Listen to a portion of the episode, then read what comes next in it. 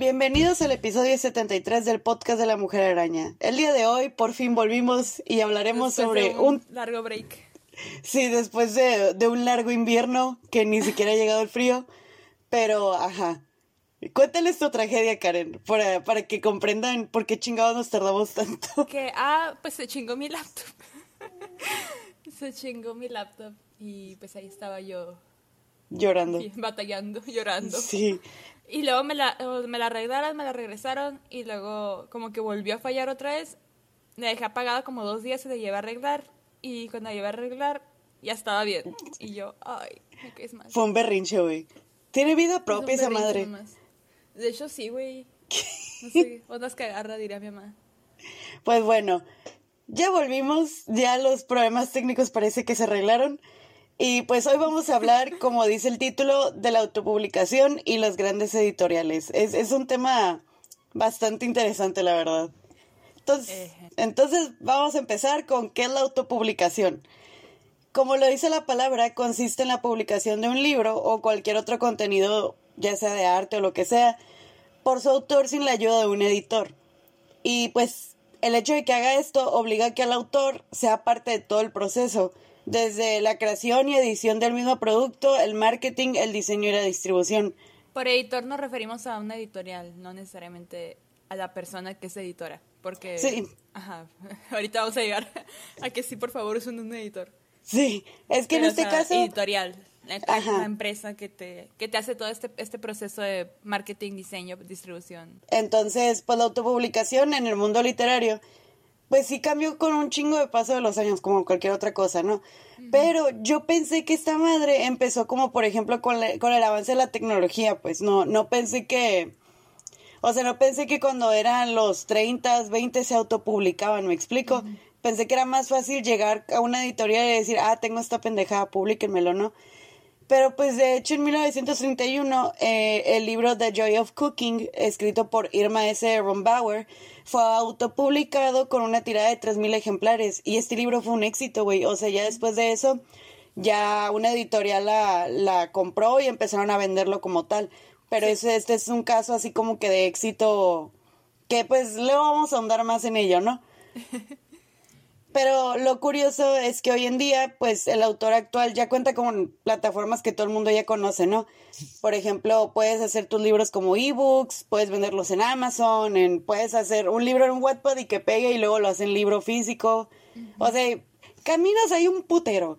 Y pues mucha gente debe decir, pues Simón, ya es más fácil, pero el pedo es que como el acceso es más fácil, la competencia es más cabrona. Pero eso ya es lo de menos, ¿no? Sí, o sea, de que ya puedes subir tu novela, ya puedes subir tu novela. Ya lo demás, pues ya, tú sabrás el marketing.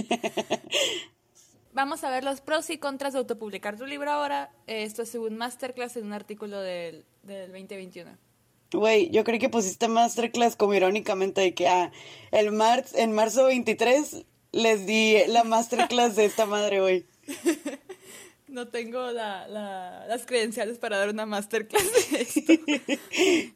bueno, pues primero con pros, ¿no? Tenemos, el, tenemos más control creativo. Para empezar, tú decides qué vas a poner y nadie te va a decir como que, ¿sabes qué? Pues mete un personaje que haga esto, ¿sabes qué? Cámbiame el final. Tú decides, o sea, porque pues tú vas a pagar las consecuencias, ¿no? Simón. Tienes tasas de regalías más altas. Oh, sí. Por Importante. mucho. Porque en un acuerdo editorial, pues, o sea, de los tradicionales, entre comillas, las tasas pueden ser de que de 7% a 25%. Pero si tú eres un autor independiente, este número es de que 70% aproximadamente. Sí. ¿Por qué? Porque pues tú estás pagando a lo mejor de que le pagas a un editor, pagas mercadotecnia y todo eso, pero o sea, todo lo demás eres tú porque tú estás viendo lo de la, la distribución, tú estás viendo, tú estás viendo todo, pues si tú, tú eres el que controla cuánto vas a ganar básicamente. Simón. Que, o sea, qué culero, güey, lo de las tasas de, de porcentaje en un área de editorial, güey. O sea, yo había leído que, que por lo general es 10%. O sea, 25 se me hace hasta mucho, güey. eh, hay menor tiempo de espera. O sea, es menos, menos tiempo de que, ok, ya terminé mi manuscrito, ya se los entregué y a ver qué, qué pasa. O sea, tú decides más o menos, pues tú, tú eres el que decide el tiempo de espera. O sea, cuándo voy a empezar a, cuándo voy a, empezar a, a, distribuir mi libro, cuándo la gente lo va a empezar a leer, cuándo voy a empezar todo. Sí. Tú, tú eres tu propio jefe, vaya. y algo que decía Masterclass es que también es una oportunidad de hacerse un nombre por sí mismo, porque pues, o sea, tú publicas como, como pues, autopublicado. Pues sí. Esto te puede ayudar a crear como una base de fans que pues son leales a ti porque pues tienen como que el acceso directo a ti. Y esto pues también puede demostrar a posibles editores que sabes escribir un libro. Sí. De hecho, hay muchos autores que empezaron autopublicándose y pues eventualmente llegó a más, ¿no? Y ahorita vamos a tocar algunos. Contras, porque pues también hay un chorro. es menos visibilidad, porque no tienes toda esa campaña de marketing detrás de ti, no tienes, pues, no tienes a las grandes empresas apoyándote y pues es como que tú te la echas tú sola, ¿no? Hay costos más altos, porque pues las, las editoriales tradicionales te van a pagar lo que es edición, diseño, impresión, etcétera. Y de otra forma, pues tú tienes que tú tienes que ver eso, ¿no? Tú tienes que ver cómo lo voy a, si lo voy a imprimir o si nomás va a ser digital, qué, qué portada voy a tener, tengo que pagar un diseñador, por favor págale un diseñador, no hagan ustedes en Canva. Pero una portada no, por favor. A menos que seas diseñador, pues bueno. o sea, tú tienes que ver todo eso, pues, y es más como, pues si no pega tu libro, tú eres el que se quedó perdiendo, ¿no? Aparte porque, pues, usualmente con un editor tienes como te dan como que cierta, cierto adelanto monetario, tienes ah, mínimo algo como que en qué caer si no pega el libro y de otra forma pues no, ¿verdad? No tienes un sistema de soporte, o sea, las editoriales pues igual tienen personal, recursos que te ayudan a respaldar pues tu trabajo y aparte tienen como que acceso a publicistas, a, a un chingo de gente en el área pues. Y pues tú no tienes nada. Qué triste se escucha. o sea, tú no tienes acceso a eso pues tan fácil. Y también es más difícil conseguir distribución de empresa porque igual las editoriales tradicionales pues, o sea, obviamente tienen contactos en librerías y cosas por el estilo de acuerdos y pues igual volviendo a lo mismo, tú no tienes eso. Sí, tienes que, ahora sí que elaborar tu propio camino, ¿no? Desde cero. Sí. De hecho, yo pensé que hoy en día habría menos pedos con lo que es la estigma de la autopublicación, güey. Porque, pues es que son tipos más modernos, ¿no? Uno pensaría que, que es distinto, ¿no? Pero en el artículo del HuffPost, que se llama Autoedición, un insulto a la palabra escrita, la autora Larry Gog dijo lo siguiente, o bueno, escribió lo siguiente. Prefiero compartir una cabina en un crucero de Disney con Donald Trump que publicar por mí mismo. Y esto lo puse en el 2016, o sea, contexto, ¿no? Aún no, aún no era tan culero lo de Donald Trump, ¿no? Pero, o sea, me dio, este artículo me dio cringe porque la autora más que nada nos explica que ella está en total desacuerdo con la autopublicación, que no le guste que sea considerada como lo equivalente a un libro publicado por una editorial, y da un chorro de ejemplos y se justifica lo que quieras, pero más que nada yo sentía o lo percibí como que decía, como yo soy autora y tuve que pasar por cosas bien difíciles para ser, para ser pelada por una editorial, mm, no quiero que los demás la tengan tan fácil, pues. O sea, si yo pude, se supone que tú vas a poder. Como el típico, no quiero que les perdonen los, los, las deudas estudiantiles a los estudiantes porque, porque yo pagué la mía. Ajá, ándale. Y, y de hecho, ella escribió lo siguiente. El problema de la autoedición no, es que no requiere de ninguna barrera, o por ejemplo la palabra gatekeeper utilizan. Ah. Y pues ella dice lo siguiente. El problema de la autoedición es que no requiere ninguna barrera, o la palabra gatekeeper, ¿no? Dice, por lo que he visto, y baso esto solo en quizás una docena de libros autoeditados que he intentado leer, y por el consenso entre todos los autores publicados tradicionalmente que conozco, la autoedición es un insulto a la palabra escrita, el oficio de escribir y la tradición de la literatura. Como editor, he abordado el intento de editar los peores escritos que las personas planean autoeditar solo porque pueden. Otra cosa que mencionaban es que, y eso estoy de que me quedé, bueno, les voy a decir.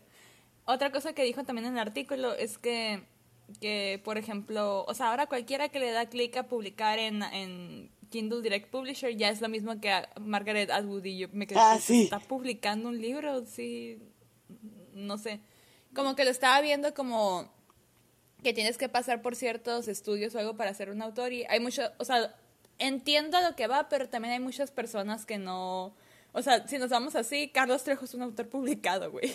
Sí. Y es una es- y fue publicado tradicionalmente, o sea, lo quiere poner como como algo que no que no es realmente.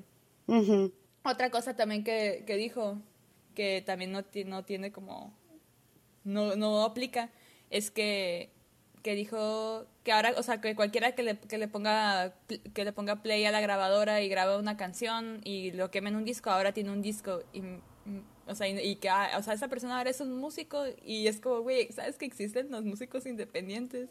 Sí, de hecho a mí como que me incomodaba leer todo este tipo de fundamentaciones que hacía, porque como que sentía yo que era como la típica morrita o morrito de que, de que no me maté tanto en la universidad para que alguien lo tenga más fácil que yo, o no sé cómo explicarlo, pero Sí. como que la típica de que, de que no es justo, no toda pueden tener tan fácil, pues, y, o sea, sí, sí entiendo que da coraje, por ejemplo, ver libros como de Tre- Carlos Trejo publicados y que digan, ah, es autor. Pues sí da coraje porque dices, no mames, ese güey escribió pura basura. ¿Cómo chingados le dices autor a eso?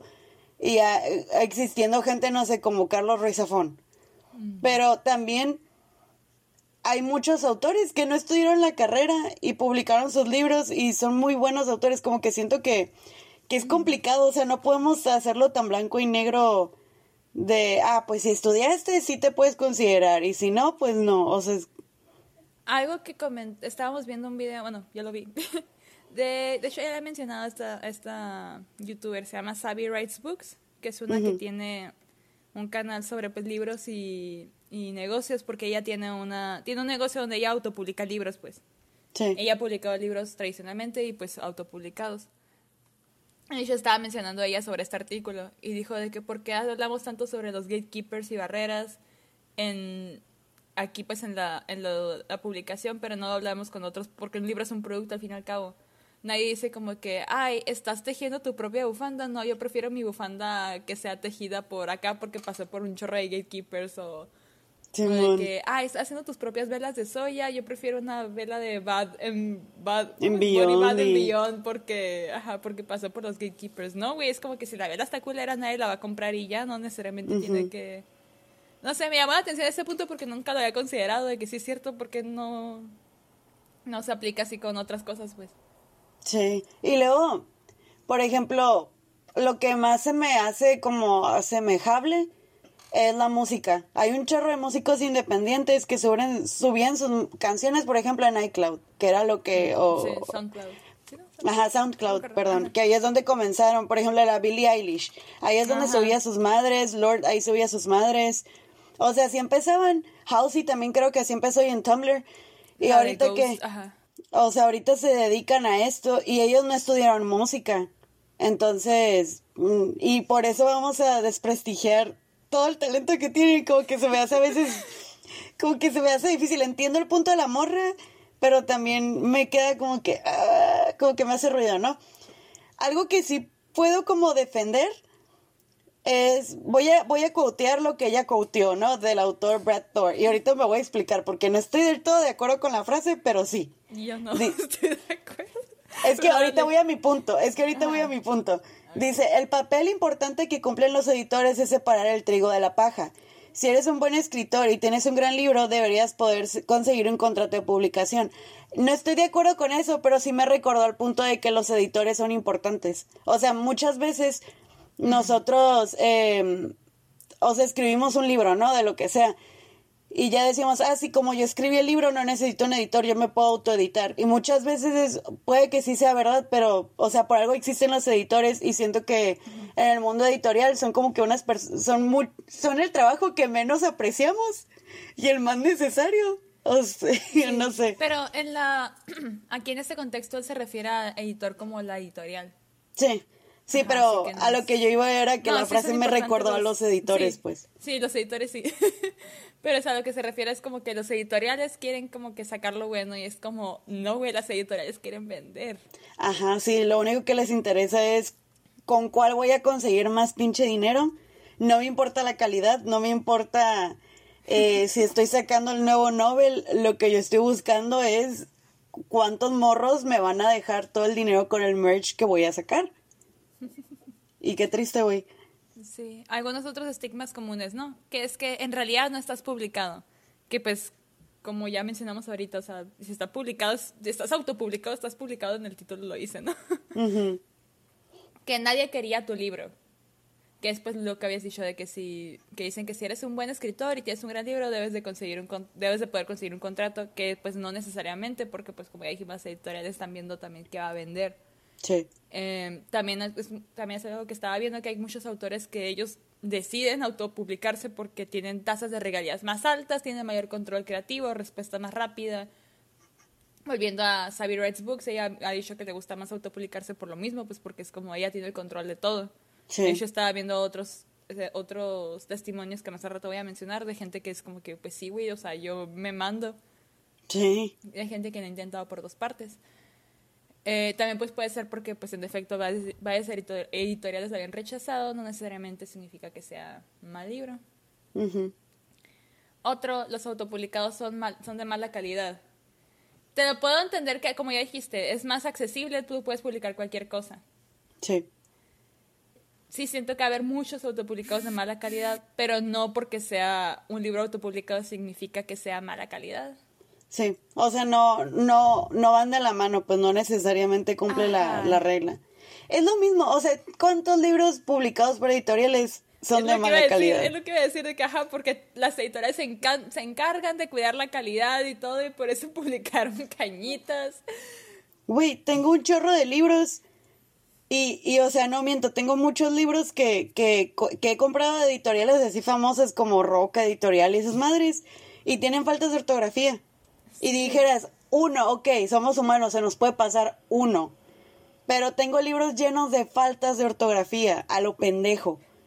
Y mal traducidos. Ajá, en el video donde estaba, ah, pues no, ni les dije, no me dije qué morra, pero no les dije qué video, en el, video, en el video de la Sabi, de Sabi Reds Books, es un video sobre, ella está criticando a Simon Schuster, a la editorial. Y empieza a decir, pues, los Simon Schuster publicaron un libro de Jake Paul que literal empieza diciendo, hola, mi nombre es Jake Paul. Y son un chorro de listas de, de esas de, listas, güey, de pinche, así como nuestro documento, güey, pero es un libro. y es como, güey, qué pedo. o sea, publicaron eso, publicaron el de Gaby Hanna, publicaron, publicaron creo que After también estaba viendo ayer. O sea, ellos nomás es como que, y es lo que estaban viendo, por ejemplo, he visto varias reseñas del libro de Lana del Rey y del libro de Halsey. Que los dos, que siempre es como que, ok, tienen, o sea, a diferencia de otros, se nota que les importaba y todo, pero sí les faltó que algún editor como que las ayudara más. ¿Y qué es lo que pasa? Tienen como que celebridades y nomás ponen el nombre y es como que haz lo que tú quieras. Sí. Porque quieren vender. No están cuidando la calidad. Si no, tú, si no el de Jake Paul no, hubiera, no hubiera tenido tantas vistas. Ajá. Pues, güey, si no nos vamos tan lejos, el Wherever Tomorrow publicó su, su guía de ligue, güey, hace un milenio, pero sigo traumada. Ay, no sé, pero si supiera, te lo prometo que los quemaría, güey. De hecho, por ejemplo, eh, ay, no me acuerdo cómo se llama la editorial en español, pero los que publicaron la selección, eh, la pinche saga que ya le menté madre en un episodio, tiene faltas de ortografía. Los libros que yo tengo traducidos al español tienen faltas de ortografía. Y dijeras, una vez, no, güey. Yo los conté y eran más de cinco. En el primer libro. Y estaba mal, y estaba mal impreso también. Y eso no sé, y o sea, era una, era una editorial, no me acuerdo si era Planeta, era una de esas, güey, de las grandes. Y dices, no pueden, no pueden darse el lujo de, de ya cometer esos errores porque son mega empresas. Te lo pasa una editorial chiquita. Pero no, güey. Y yo he comprado libros de editoriales chicas como Naranjo. Y, y la única queja que tuve de Naranjo es que como es una editorial chica, no pueden, eh, no tienen, no creo que tengan aún la cantidad de dinero como para hacer una, un, un enmaquetado bueno. Entonces se me estaba despegando un poquito la portada de las hojas. Pero de ahí en fuera no le encontré ninguna falta ortográfica, todo estaba perfecto. O sea, no, no me pues pueden venir con esas mamás, pues. Ajá, pues sí, a lo que vamos es que hay mala calidad de todos lados, ¿no? Sí. Y también, pues, hay, o sea, hay, que dicen que con esta nueva manera de publicación, trabajos como el de editor y etcétera, se perderán su valor, que no, por favor, consigan un editor. Sí, es a lo que yo me refería con la frase, que no podemos eh, quitarle valor a este trabajo. O sea, siento que es el que menos valor le hemos dado. Es muy importante. Güey, deberíamos eh, de que neta celebrar a los pinches editores, mis respetos te digo, volviendo a lo que estaba diciendo de Simon Schuster, de por ejemplo Lana del Rey y Halsey, que ya sí es como que se traían algo, ¿no? Que a mucha gente sí les gustó y todo, y así, que, o sea, la mayoría de las quejas que vi es como que está padre, nada más que un editor lo pudo haber ayudado, pues les pudo haber ayudado a hacerlo mucho mejor, porque pues al fin y al cabo, siempre pues uno necesita un editor. Pero pues como Simon Schuster les dejó hacer lo que sea, porque nomás le ponen su nombre y ya venden. no estaban cuidando la calidad. Eso es lo triste, güey. O sea, pudo haber hecho o sea, si ya era bueno o tenía ya el potencial, lo pudieron haber explotado más, ¿no? Pues miren, ahora les va a autores que se han autopublicado. Y esto me da un chingo de risa porque la nota, ¿te acuerdas que cagó el palo de que, uy, si ya publicas ya eres Margaret, Margaret Atwood? Pues ahí viene que Simón, güey. Margaret, Atwood, Margaret Atwood autopublicado, pendejos. Y también. E. Cummings, también Charles Dickens, Alexandre Dumas, no supe si era el papá o el hijo, pero cualquiera de las dos. De todos modos, el papá. Sería el, padre porque si no dije. Ah, pues sí, es cierto. Y además eh, tenía un ghostwriter. El T.S. Eliot, Rupi Kaur. Rupi, Kaur la recuerdan por los poemas, ¿no? Eh, James Patterson. Eh, James Patterson lo puse porque ese güey tiene como un mil millón de libros, güey no son muy buenos. Nunca los he leído, pero se ha autopublicado el cabrón.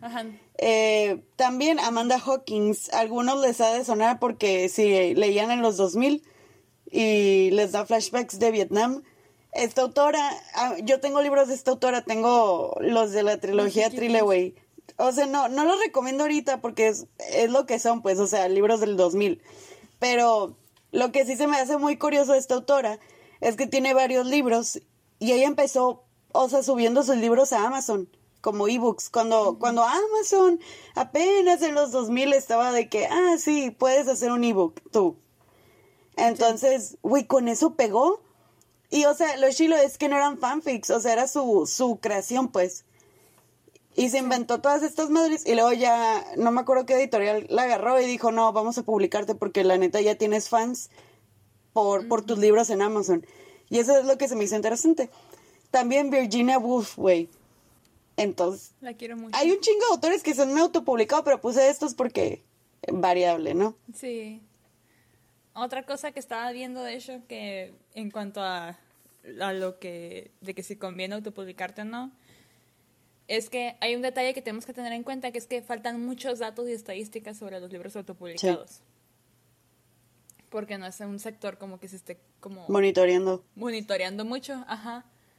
Y, pues hay que tenerlo en cuenta, ¿no? Otra cosa que estaba leyendo es Tom Weldon, que es el presidente de Penguin Random House en Reino Unido. Reino Unido. Ajá, dijo en 2016, cuando una editorial tiene un éxito de ventas, lo fácil es seguir publicando lo que ya, ha tenido éxito. Pero existen escritores increíbles a los que no estamos ayudando. Todo el sector debe de cambiar. Que es lo volviendo al que estábamos diciendo. No porque un libro no se haya, no haya conseguido que lo publiquen, significa que, que sea malo, sino que pues ahorita estamos viendo que estamos, no sé, por ejemplo, cuando estaba lo de los romances sobrenaturales, es como que si llegas con otra cosa, a lo mejor es como que sabes que ahorita estamos buscando el siguiente Twilight. Sí, sí, O de que sabes que ahorita estamos buscando la nueva Hunger Games. Y es como, y mi libro es bueno, pero no lo publican. Sí, o sea, muchas veces nos hemos perdido de seguro de la grande novela nueva de acción o lo que sea por andar siguiendo modas, ¿no? Que esto nos lleva a los editoriales en México, porque claro que tenemos que tirar mierda sobre esto, güey. Ahí les va. Antes de hablar sobre la autopublicación y la publicación en México, necesitamos resaltar un punto. Y esto es algo que me la paso chingando y chingando. Les voy a decir algunas editoriales puti conocidas en México. y en algunas partes de Latinoamérica. Ahí les va. Planeta, Anagrama, Sex Barral, Aguilar, Alfaguara, Debate, De Bolsillo, Montena, Nube de Tinta, Plaza Janes, Roca Editorial, Salamandra y Suma. Todas estas madres les aseguro que tienen al menos un libro de alguna de estas editoriales, a huevo. Por ejemplo, Salamandra publicó Percy Jackson en español. O sea, por dar un ejemplo nomás. Todas estas... Justo ayer compré uno de Sex Barral. Simón. Todas estas editoriales tienen contenido, o sea, traen contenido a México, son las que nos traen los libros que nosotros andamos gastando, ¿no? Pues no son fundadas aquí, no son de México. Todas son de España. Todas son de España y todas pertenecen a Penguin Random House. Bueno, Six de Barral no, pero la mayoría pertenecen a... Anagrama y Planeta también. Planeta, Anagrama y Six de Barral no pertenecen a Penguin Random House. Las demás sí. O sea, todo, todo el dinero se va de todos modos a Penguin Random House. Y, o sea, güey, ahí les va, ahí les va el pedo, porque comentamos esto. Porque uno de nuestros problemas como latinos, y al menos en nuestra experiencia de la que podemos hablar como mexicanas, es no ver tanta variedad de autores paisanos en nuestras librerías. Y o sea, tal vez si son de otra región de México, esto cambie, ¿no? Porque tal vez tienen más acceso a, a librerías, ¿no? A más variedad como en Ciudad de México. Porque aquí en Mexicali no. Ni en Sonora, en San Luis no hasta donde yo sé. Entonces, pues al menos de nuestra, de nuestra experiencia, güey, somos frontera, deberíamos tener más variedad incluso porque somos frontera y es donde menos variedad tenemos y para acabarla nos llegan puros libros que son súper famosos, que no son de México y no tenemos a ningún paisano, güey. No les damos la difusión. Y o sea, no estamos diciendo que España tiene algo en contra de México, que España es malo y que las editoriales españolas son malas. Claro que no, güey. Que pidan perdón por la conquista. no, o sea, no va por ahí. Pero el problema es que nuestro país no le da los apoyos necesarios a empresas que son editoriales mexicanas, güey. O sea, no les da la difusión que debería de darles como a otras. De hecho, me puse a buscar editoriales mexicanas y encontré muy pocas. Encontré a Diana, Naranjo, Caligrama, Nostra, Panorama, Paraíso Perdido y Almadía. Ya ha habido más, pero el problema es que cierran con el tiempo. ¿Por qué? Porque pues no, no, ya sea porque el contenido que venden ya no es eh, importante, por así decirlo. Por ejemplo, había una, una editorial en la que trabajó el, el de Batallas en el Desierto, el, ¿cómo se llamaba el compa? El el autor José Emilio Pacheco. José Emilio Pacheco estuvo una editorial que se abrió en los sesentas, que eran de dos güeyes españoles que vinieron a refugiarse en México cuando fue lo de la dictadura y abrieron una editorial para, para dar difusión a los españoles y libros de mexicanos que criticaban la dictadura y madre y media, ¿no? El comunismo y no sé qué más. O sea, venían con agenda. Ajá, venían con agenda. Y José Emilio Pacheco ahí estuvo, creo que publicó su primer cuento o algo así. Entonces, esa editorial ya no existe o creo que sí, pero ya no vende y no, no sé, pero el punto es que ya no es, ya no es importante, ¿no? O sea, ya no, ya no tiene la difusión como Diana o eso, pues. Y, y ese es el pedo, güey. O sea, son pocas editoriales mexicanas y o mueren porque su contenido, pues se supone que ya no nos importa, o no les dan la difusión que necesitan que tengan, güey, y eso está en zarra. Ok, y vamos a hablar pues ahora del nuevo auge de la autopublicación, ¿no? Porque estamos en la era digital, ahorita todo está... A nuestro alcance. Al alcance, ¿no? Gracias pues a, por ejemplo, Kindle Direct Publishing, que es de Amazon, eh, pues ahora está muy fácil para autores independientes publicarse en plataformas digitales. Algo que se me hizo bien curioso es que según el informe de, pues, del sector de autopublicación, es un informe que sacó UKSG, es que entre 2011 y 2016 el número de libros electrónicos creció de 8 88.238 a 148.311. A la madre. Que fue un aumento del 68%. Pero los libros impresos crecieron de 158.972 a 638.624. A la bestia. O sea, fue un aumento del 301% de los libros impresos. O sea, aunque se estén publicando, no se está perdiendo el libro impreso, ¿no? Que era lo que muchos decían de que, uy, ahora con el libro digital se va a morir el libro impreso. y yo, güey, se hubiera muerto, ya se hubiera muerto. No, no va por ahí. Ajá. Bueno, algo bien interesante es que em, sacamos de la información de, de la nota Mundo Editorial, la autoedición es la respuesta de Sol de México. Dice lo siguiente, Bauker, una empresa que proporciona información bibliográfica como datos ISBN, quienes trabajan en la industria editorial, registraron 148.424 libros autopublicados impresos con, 800, con 87.201 libros electrónicos adicionales en 2011. Y solo seis... O sea, eso fue lo que se publicó en 2011. Ajá, o sea, estos datos son de 2011 hoy. Y solo seis años después, o sea, en 2017, la cantidad de libros autopublicados fue de más de un millón. O sea, subió, subió un chingo las cifras, güey. Y o sea, las cifras siguieron aumentando al año siguiente, con más de 1.5 millones de libros autoeditados registrados en el sistema de Bowker. O sea, imagínate, güey, la, o sea, qué chilo porque se, significa que es una industria que va creciendo cada vez más. Y o sea, la gente necesita nuevo contenido. Y yo siento que es una manera en la que los lectores estamos diciendo, ¿saben qué editoriales lo que sacan sí me entretiene, pero no es suficiente? O sea, necesito más. Necesito lo que no están publicando. necesito cosas buenas.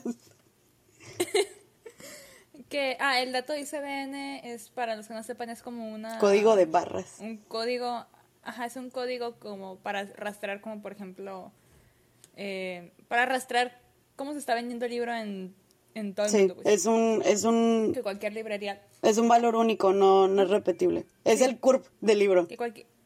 Ajá. y algo que dijo Canon, que en, el artículo Autopublicación, un mercado un, el mercado de un vistazo, dijo... Uno de los avances más interesantes de los últimos años es que la autopublicación se ha convertido en una forma eficaz de probar el mercado e identificar el tipo de contenido que es popular entre los lectores que es lo que estábamos mencionando de que, por ejemplo, la, salió como semana que dijiste que se autopublicó y que una empresa la fue a buscar, ¿no? Una editorial que ya la fue a buscar. Sí, la, la mandó a Hawkins. Ajá, dijo, ah, precisamente. Eh, en el caso de las editoriales, la capacidad de probar un título con una pequeña tirada de impresión inicial reduce el riesgo financiero que supone promocionar un libro que puede que no funcione según lo esperado y cuyas existencias sin vender se tengan que destruir. También permite a los editores saber qué autores deberían tener en cuenta para firmar un contrato de publicación autores como E. L. James, que es de 50 sombras de Grey. Eh, ok. Vamos a dejar pasar eso. Andy Weir, que es el de, de Martian, y Hugh Howey, que es de espejismo, publicaron inicialmente su trabajo de forma independiente con como libros electrónicos de Kindle antes de que grandes editoriales los eligieran y se convirtieran en superventas internacionales en formato impreso. No manches. Que volvemos a lo mismo, si, si cuidan las editoriales la, calidad, no hubieran, no hubieran agarrado 50 sombras de sí. vieron que la gente lo estaba leyendo y dijeron, ah, dinero. Simón. Aquí se pelearon por la, la, minita de oro, más que nada. Ajá. Pero Andy güey, no sabía que él se autopublicó. Algo también que de hecho es muy importante considerar es pues la era digital, ¿no? no solamente es, o sea, te puedes publicar bien, te puedes autopublicar bien fácil digitalmente, como ya dijimos, en Amazon Kindle, no, en Kindle Direct Publisher, Kindle Direct Publishing, perdón. Sino que también es más fácil promocionarte por internet, porque antes te autopublicabas y ahora que tengo que poner uh, pancartas, tengo que poner, tengo que, no sé, poner un pinche anuncio en la tele.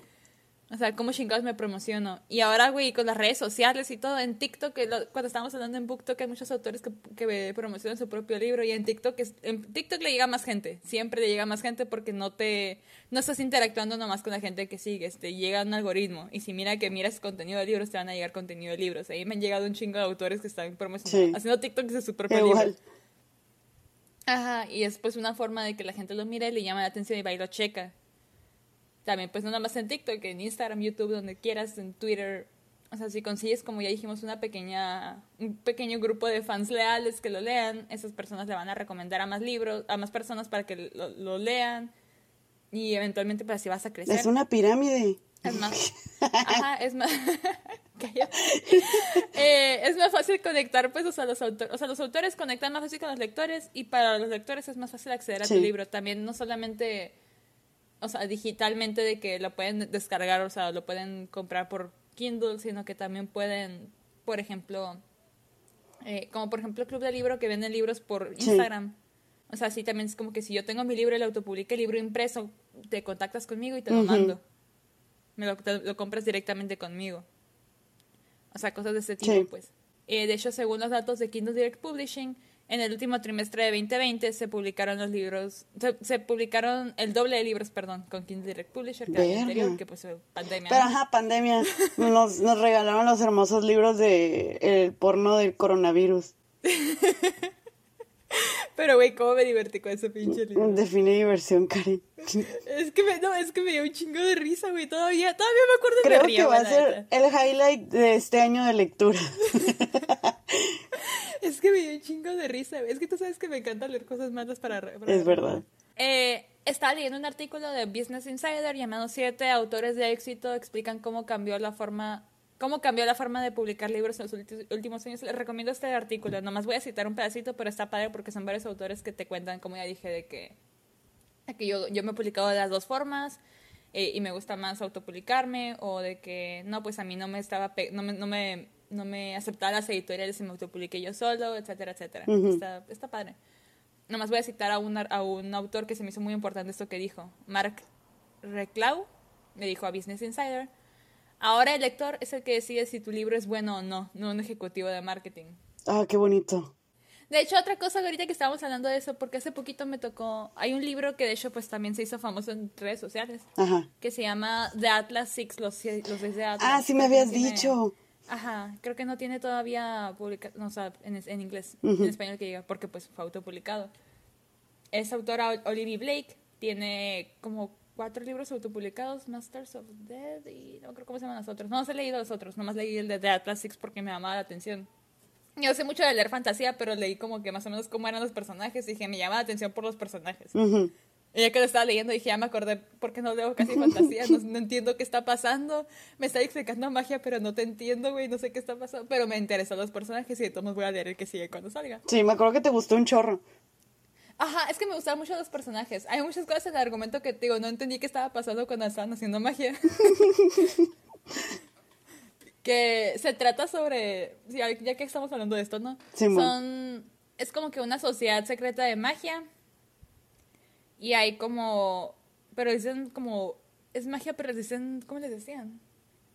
Sí, una palabra para decirles, no decían como de que somos magos, ¿no? Ajá. O sea, porque no es de que Harry Potter. Ok. Y y había una sociedad secreta, o sea, es como que lado de magia, pero aparte había una sociedad secreta que era la, sociedad de Alexandria, Alejandría. Ajá. Como que básicamente la, la, biblioteca de Alejandría no se destruyó y es como que esa sociedad de magos como que tiene acceso a información. Oh. Y cada como cierto tiempo reclutan a cinco.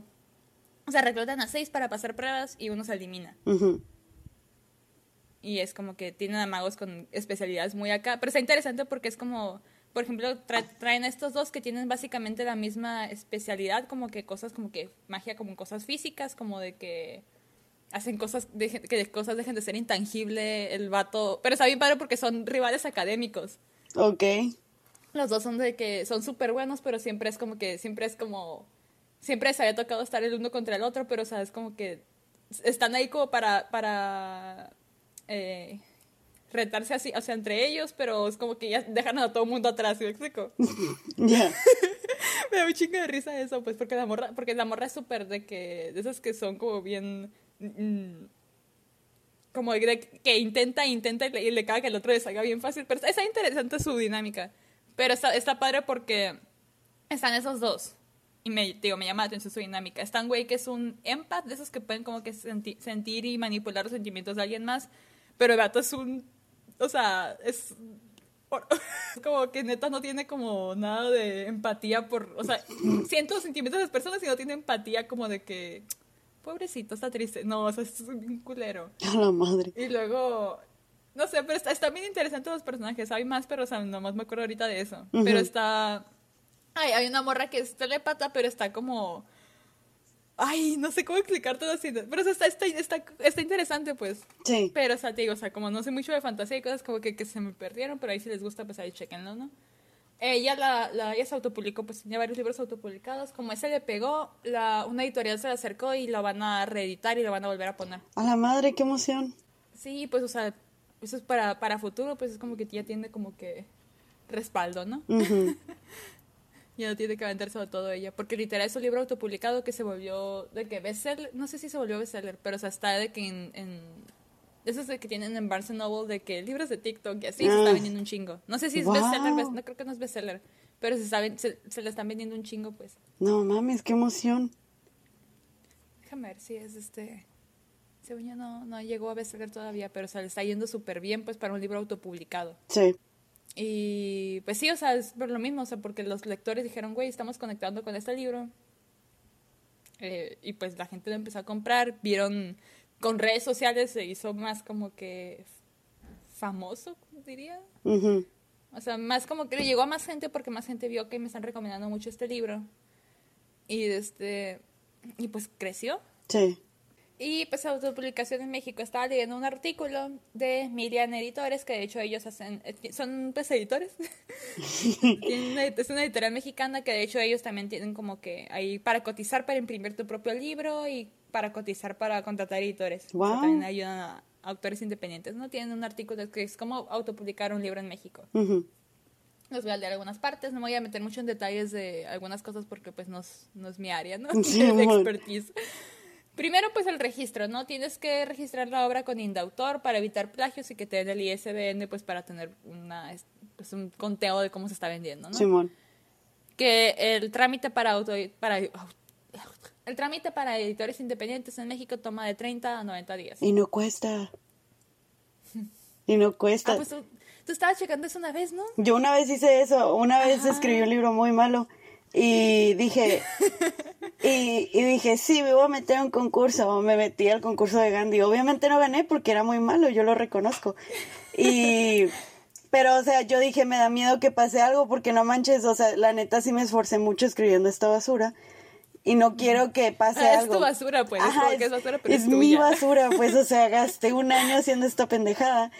Y hice lo del indautor y a lo que yo recuerdo no te cobran y está muy fácil, o sea, nomás tienes que hacer, tienes que imprimir dos veces tu obra, o sea, en físico, porque una va a ser para ti la copia y la otra se la van a quedar ellos, porque la envían a México, a la Ciudad de México, y, y aparte tienes que pasarlo en PDF y así, ¿no? Y entonces cuando ya, cuando ya llega te dicen, ah, ok, ya puedes pasar a tal fecha por tu obra, y te dan el papel donde te dice de que, ok, esta es tu obra. Mientras no le edites, está cuidada por indautor.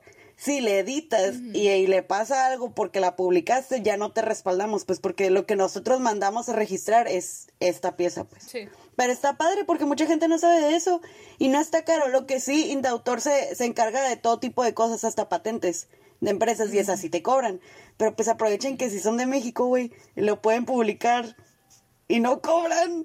O cobran lo mínimo, creo que te cobran el, el envío, pero es lo mínimo, pues. Sí. Otra cosa es la edición. Y es algo que dicen aquí, lo cito. Si tu edición es muy improvisada, improvisada. si tu edición es muy improvisada, los lectores van a notarlo. dicen, por tanto, debemos evitar la edición de un manuscrito sin asesoría personal. Sí. O sea, ve con un profesional. Que hay muchas, o sea, aquí este venía también como que varias formas de, auto, de, eh, autoritario a veces, no, no, no, no. también de varias formas de editar, venía en el artículo, no me voy a meter, es lo que digo que no me voy a meter mucho en eso, pero o sea, todo lo que es como que son otros pasos que ahí pues o sea, los pueden checar, no sé si les interesa. También pues el formato de la apariencia, ¿no? De que si va a ser tal, de qué tamaño, de qué, de qué tipo de papel, portadas, vayan con un diseñador, por favor. Por favor.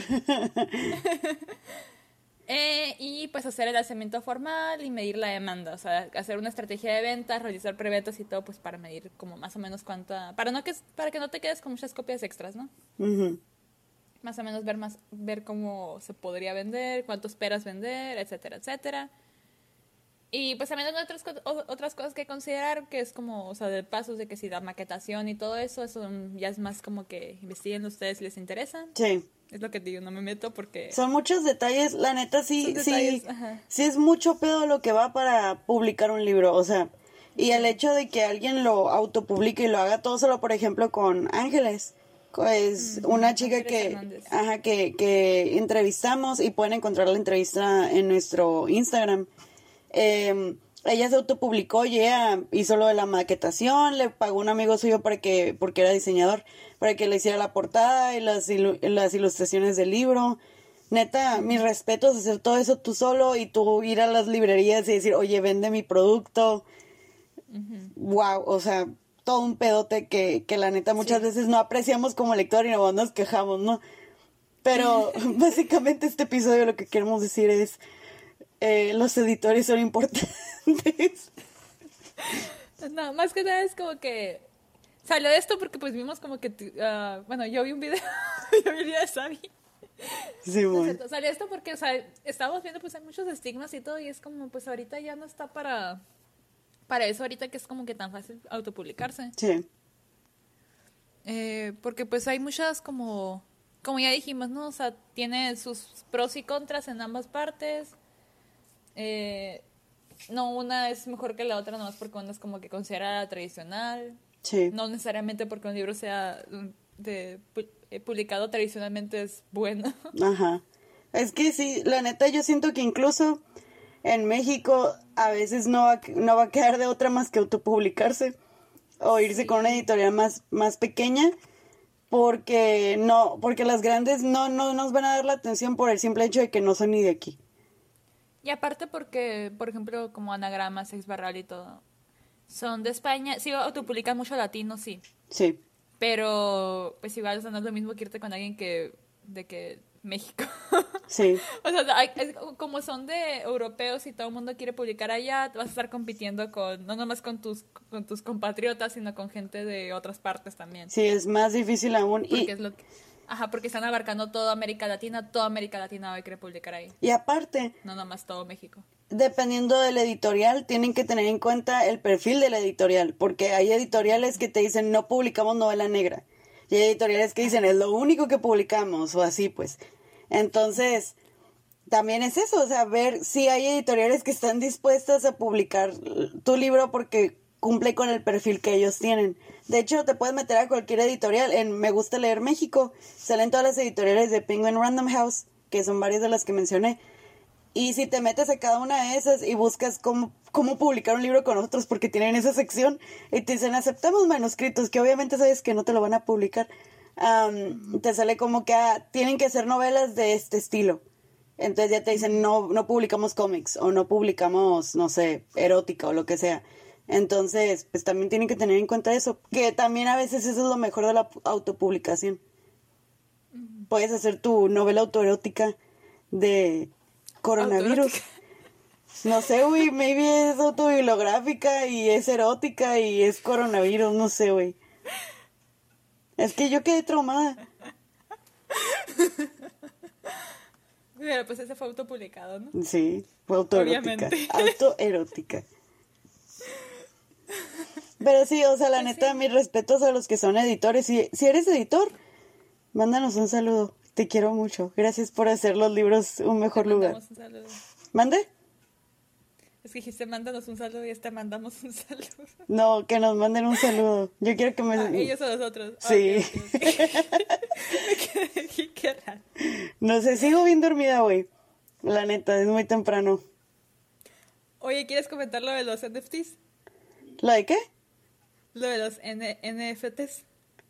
¿NFTs? Lo de los NFTs, lo de los autores. ¿No te acuerdas? Te ah, chisme, Vicky. Sí, cuéntalo, güey. Eso estuvo bien divertido. Ay, no, ¿cómo me...? O sea, no me dio risa, pero... O sea, me, me, me dio risa ya que vi que lo cancelaron. Sí, la neta sí. Qué bueno que lo cancelaron, güey. Qué bueno. Ay. Es que, bueno, los NFTs, así como a gran escala, es como que Ay, ¿cómo te lo explico? Es que no sé cómo explicarlo. Son como. Te van a vender una. O sea, con cripto, un recibo de que, tú, de, que, de que es tuyo una imagen o una alguna forma, algún medio artístico, pero no es tuya como que la imagen, nomás te están vendiendo como que el recibo porque por alguna razón decidieron que el recibo vale. Sí, está bien, está bien pinche raro y aparte es bien malo para el medio ambiente y en la neta nunca sabes como que... O sea, es dinero que no es como que... No quiero decir que es dinero que no es dinero porque yo sé que hay gente que le saca dinero a eso, pero sabes como no es un dinero estable, pues. Sí, o sea, no es un dinero que aún se globaliza por completo. No, y aparte porque, no sé, cualquier cualquier moneda que se pueda venir abajo con un tweet de Elon Musk no me da como mucha confianza. Pero bueno, o sea, X, o sea, hay gente que le gusta ese pedo. Ay, eh, ok, whatever. Un grupo de autores de autores gringos y todos son de lectura juvenil. Yes. Todos eran de lectura juvenil, de Young Adult. Quisieron hacer como una, de que mundo colaborativo para, o sea, como que iban a, tener una historia como que en general y la gente que iba a, iba a participar iba como que por medio de NFTs, no entendí bien cómo estaba el proceso, pero el punto es que tú podías como que añadir tus propias historias y si era muy buena lo iban a hacer canon. Ahorita voy a entrar a ese detalle, que fue lo que más me dio como que no hagan esto, por favor. Simón. Y este, y pues así, ¿no? O sea, todo eso con NFTs. Y mucha gente salió pues a decir como que para empezar, es, tienes un público de entre 13 a 17 años, 18 años. Mucha gente estaba tuiteando que es un NFT cuando salió eso. O sea, imagínate cuántos niños o sea, le piden permiso a su papá para hacer esto y terminan gastando un chingo de dinero uh, acá. Simón. Lo dañino que es para el medio ambiente. Aparte. que tengo entendido, pues, o sea, si nos vamos así, pues hay muchas cosas que hacemos que son dañinos para el medio ambiente, o sea, somos del norte y comemos carne asada. Pero tengo entendido que es como que exagerado lo malo que es como pero no estoy muy segura. Así que vamos a, vamos a dejarlo de lado porque yo, o sea, si ya se están metiendo en NFTs, yo ya asumo que no les importa el medio ambiente. Simón. El hecho de que eso es una, como que el gasto de dinero que les, para algo que no entienden a los jóvenes y aparte lo que más me da como que me dio así es el hecho de que ideas que se van a, que se pueden aceptar como canon. O sea, te vamos a robar tus ideas. Sí. Porque, ¿sabes lo que estaba bien raro? Porque, ok, el copyright ahí que queda, ahí cómo queda. Porque es como, ok, yo escribí esta historia, pero es tu, es tu, este, tu universo, pues, y tú eres el que tiene los derechos de esto, y si me aceptas como canon, estás como que quedándote en mi, mi historia. Yo lo veo como, como, ah, escribí esto yo como autor, y lo mío es lo principal, y tú vas a hacer un fanfic, y si me gusta, te voy a dar la validez de que, ah, sí le atinaste me gustó, pero es mío, pues, porque yo inventé el mundo. Ajá, Así es yo lo veo. raro. Y pues, no, y lo peor es que eran como, era Mary Lou, que es la autora de, creo que se llaman, ¿cómo se llaman los libros? Legends. Ajá, Legends. Eh, la autora de El Sol también es una estrella, que tiene una película de Netflix. Ajá. Video cutre. No, he leído el libro, pero la película se me hizo como bien random. No me acuerdo cómo se llama el, autor o autora. Es mujer. Eh, sí, autora, ok. Eh, la, la, autora de los de Shatter Me. Que ah, la ta, los de, Taraf Mafi, Tarajet Mafi, algo así.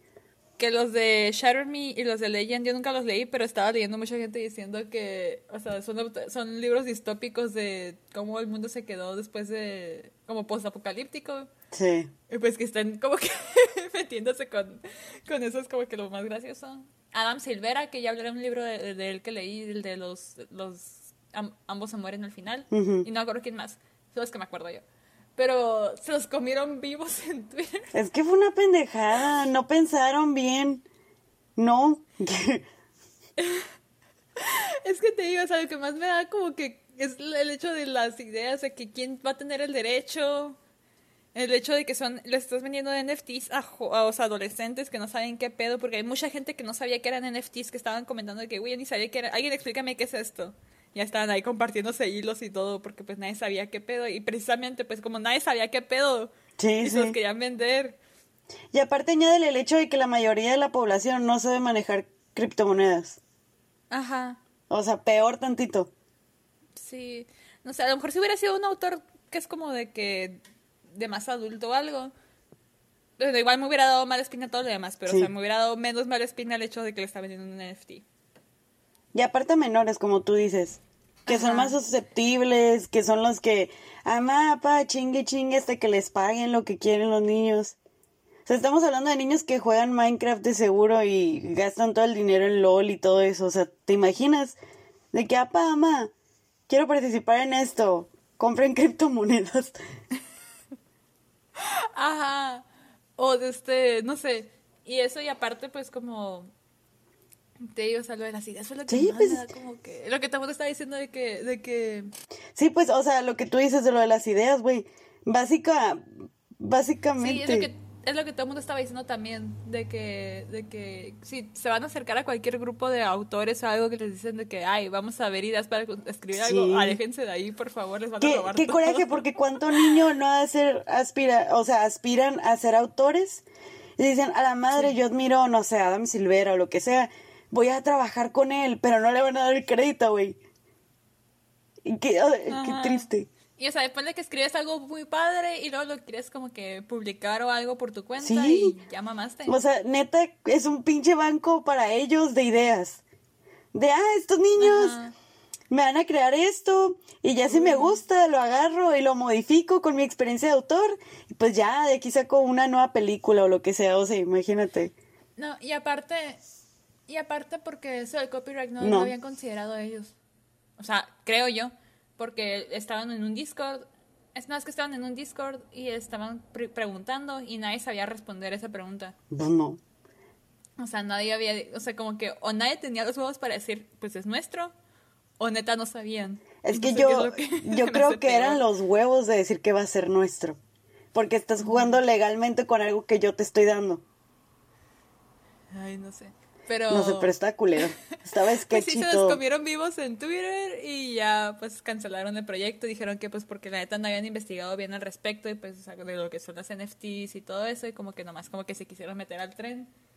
Y ya que vieron que no, pues ya dijeron, ¿sabes qué? Se canceló todo y triunfó el mal. Que también son autores que les va bien en la vida, que tienen suficiente dinero como para contratar a un abogado y a un publicista y a alguien de estrategia de marketing, no sé, y preguntar, oye, ¿es buena idea esto? Podemos hacer un estudio de mercado de mi, de mis eh, compradores que son niños que no saben usar criptomonedas ni NFTs. ¿Crees que sea viable? Ajá, esto pasó hace como tres semanas, pero como no nos hemos visto desde hace mucho, aquí les estamos contando el chisme. Simón, el chisme de hace tres semanas, pero aquí estamos. No, lo que más me dio risa fue los, los memes que estaban sacando de... Como el de The Sun is also a star y le ponían The Sun is also a scam y de que... They both get scam at the end. A, la madre. a los dos los estafan al final y por eso así me di un chorro de risa. Oye, es que Book Twitter es, es, es boras, güey. Así. Te comen vivo. Ay, fue muy gracioso. O sea, fue muy gracioso ya que lo cancelaron, ¿no? Pero sí me hubiera dado mucho pendiente que si hubiera salido, porque, o sea, ¿cuántos jóvenes escritores se, iban a, se podían haber chingado ahí? Sí, güey. Hubiera estado bien con todo eso. Yo creo que cuando me lo enviaste, dije, para empezar, ¿qué es un NFT? Y segundo, ¿qué pedo con esto? ¿Qué tontería? Me acuerdo que me dio coraje y luego cuando ya lo cancelaron la cadena y yo, ¡ja, ja, ja! ¡La cancelaron! ¡Qué pendejo! Es que sí, que falta de, de, o sea, de ponerte a investigar antes de meterte en un proyecto, pues. Sí, es que, ay, le dijeras, bueno, son gente que no tienen el capital, pero güey, estamos hablando de tres, cuatro, cinco autores que les va muy bien y viven en primer mundo y trabajan en editoriales grandes. Podían darse el lujo de investigar. Se fue muy gracioso. O sea, ya en retrospectiva. Sí, ya en resto... O sea, pudo haber sido peor. Se apagó el huracán. Sí. Ajá, no pasa nada, no pasa nada. lo que pudo ser. Y lo peor es que sí te, sí te creo que mucha gente iba a hacerlo. O sea, que se iba a pagar todo eso, mucho niño. Pues sí, porque pues lo miran como que, porque o sea, es básicamente, pero los arres eso pues como que te estamos cobrando para hacer un fanfic y, este, y a, lo mejor nos quedamos tu idea. es como que, güey, mejor vayan a Wattpad o Archive, Archive of Our Own, ahí, no sé. Ajá. Es gratis y ya si tú quieres, ya luego lo puedes publicar con, otro, con otros nombres, obviamente. No, más que la competencia en Wattpad es muy grande. Ganan mucho los fanfics de One Direction y el, el cepillo colgate. ¿Viste el fanfic del cepillo? ¿Mande? ¿One Direction todavía? Siempre va a haber de Harry, güey, y de Zayn y... Ay, de... De Shawn Mendes, de, BTS. Ahorita han de ser los de, BTS. Y el cepillo colgate. cepillo colgate. Para los que no saben, salió un, comercial muy famoso en México, yo creo que también en Latinoamérica, de un cepillo colgate, el 360. Y según esto era un cepillo mamado y que dice que súper atractivo y enamoraba a las otras cepillo que no eran 360. Y una morra hizo un fanfic del cepillo colgate 360. No sé, güey. Pero. No, güey, el, el, el, la que puso algo de que yo una vez leí un fanfic en Wattpad del señor del trabajo. Güey, me interesa ese fanfic, sí lo quiero leer. Yo una vez vi uno de Donald Trump y también vi uno de que de Elmo con BTS. O sea, vi fotos así de, de random que aparecen en los grupos de lectura de que encontré este fanfic. Encontré uno de quién. Es que yo no sé por yo estaba viendo un video una vez de hace, hace como dos años, pero todos me dio mucha risa. Que hay dos youtubers que son de, como que hacen de commentary y así, que se llaman Drew Gooden y Dani González. Que son súper compas y muchos agarran cuenta de que ah, se parecen porque los dos son hombres blancos en el internet, ¿no? y este... Ah, pues el punto es que alguien hizo un fanfic de ellos. Está bien chistoso porque pues, lo estaban leyendo ellos en, en un video. Está bien pinche raro. De repente salen los hermanos Paul y de, y de repente por alguna razón ambos se cogen a un hermano Paul cuando están como que... Como que viendo si se gustan entre ellos o no. Luego ¿Qué unos los pedo? secuestran y dicen, no, espera, no lo dije al otro que lo amo y lo regresan. O sea, hay un, un plot de secuestro que dura dos renglones. Wow. Luego uno de ellos termina embarazado de uno de los hermanos Paul, pero el otro dice, no, güey, yo me lo quedo. Y luego los del H3, los de H3, H3 llegaron y ellos, y ellos oficiaron una ceremonia por alguna ¿Qué razón. pedo? O sea, de todos no sé, estuvo bien extraño, no sé, me dio un chingo de risa. Fue un, fue un fever dream ese. ese, ese Sí, a huevo. Me dio mucha risa. Te lo voy a mandar, güey, porque me chingo de risa. Sí, güey, pero sí me interesa el fan, me interesa mucho el fanfic del Colgate, ¿eh? ¿Qué otra cosa pasó este mes que no estuvimos? Salió la Red Taylor's version. Simón. Y, ey, eh, ¿viste la teoría? Hay una teoría, ok. Es que hay una teoría, ya saben que en el, en el short film de All Too Well, al final Taylor Swift sale que publica un libro que se llama All Too Well. Ah, que, lo, que va a publicar un libro, dicen. Dicen No creo. porque es que en la entrevista donde sale con el vestido negro hermoso, ella dice que ella siempre hace Easter eggs tres años antes de hacer un proyecto. Y según esto, eh, sacaron fechas y, y, o sea, All Too Well salió en el 2000 no sé qué, pero no me acuerdo qué dijeron de fechas, pero que, que, que parece que para el 2025 va a sacar el libro, porque es tres años antes. Pues es un libro como autobiográfico, sí estaría padre. No creo que sea un libro de ella y Jake Gyllenhaal, porque... No. Yo la veo muy enamorada de su vato como para escribir algo así. Que hecho es algo que estaba viendo de que, ay, ¿cómo sigue aferrado un güey de hace 10 años? No, güey, está regrabando sus canciones, es una canción de hace 10 años. Y es una canción favorita de los fans. Sacó la versión de 10 minutos porque los fans se la estaban pidiendo, porque ella había dicho esa canción no era un chingo antes. Sí. O sea, y es mucho de escuchar a los fans de que, Ajá, ah, güey, o sea, quiero no es de esto. que- Ajá, no es de que, ay, es que sigue clavada. No, güey, literal la gente le estaba rogando por esta pinche canción. Aparte, como tú dices, está regrabando sus discos por la jugada sucia que le hicieron. Y aparte siento Siento- que es una manera en que como ella regraba sus discos, está diciendo como que, ok, pasó esto, pero estoy owning it. O sea, ya es mío, o sea, lo estoy recuperando. No sé cómo explicarlo, pero sí. se me hace muy No sé. poderoso eso, que, o sea, Ya estamos, ya estamos metiéndonos en...